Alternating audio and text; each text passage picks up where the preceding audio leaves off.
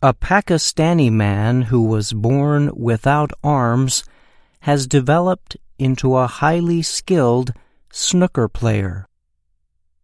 In the game of snooker, players traditionally use long sticks to hit colored balls into holes at the end of a table. But Mohammed Ikram has learned a different method. He uses his chin to hit the balls into the holes. The 32 year old lives in Samundri, a rural town in Pakistan's Punjab province. He has spent eight years perfecting his game and says he is not afraid to take on any players. I have met very good snooker players who tell me I am a real genius, that I can bring great fame to Pakistan, he told Reuters television. Muhammad Ikram is one of nine children. He did not receive an education, and his family faced struggles meeting basic needs. Growing up, Ikram spent much of his time watching people play snooker, a game no one dreamed he could ever play. He says he does not remember exactly how the idea of playing struck him. But at some point, he started practicing the game in secret. He would eagerly watch the other boys play. He would keep wishing he also had arms so he could play like them, said his mother, Razia Bibi. Then he started using his chin.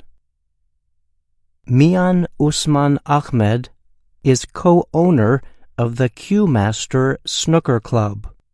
He says Ikram won several prizes in local competitions over the past two years. He would come to the club and ask that he be allowed to play.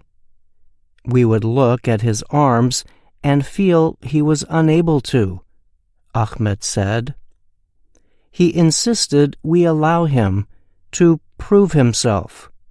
When he did that, we saw he was actually very good.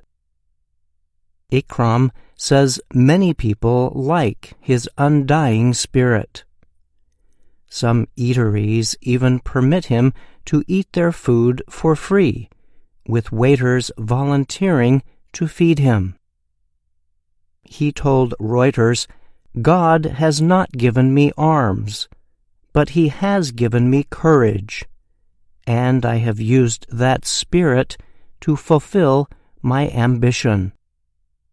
When asked what he would say to others with physical disabilities, Ikram said, No one should lose hope. He added that he would one day like to compete at the international level, hopefully with government support. Pakistani government records show that the country has 3.3 million people with disabilities. But some studies have estimated the actual number could be as high as 13% of the population. I'm Brian Lynn.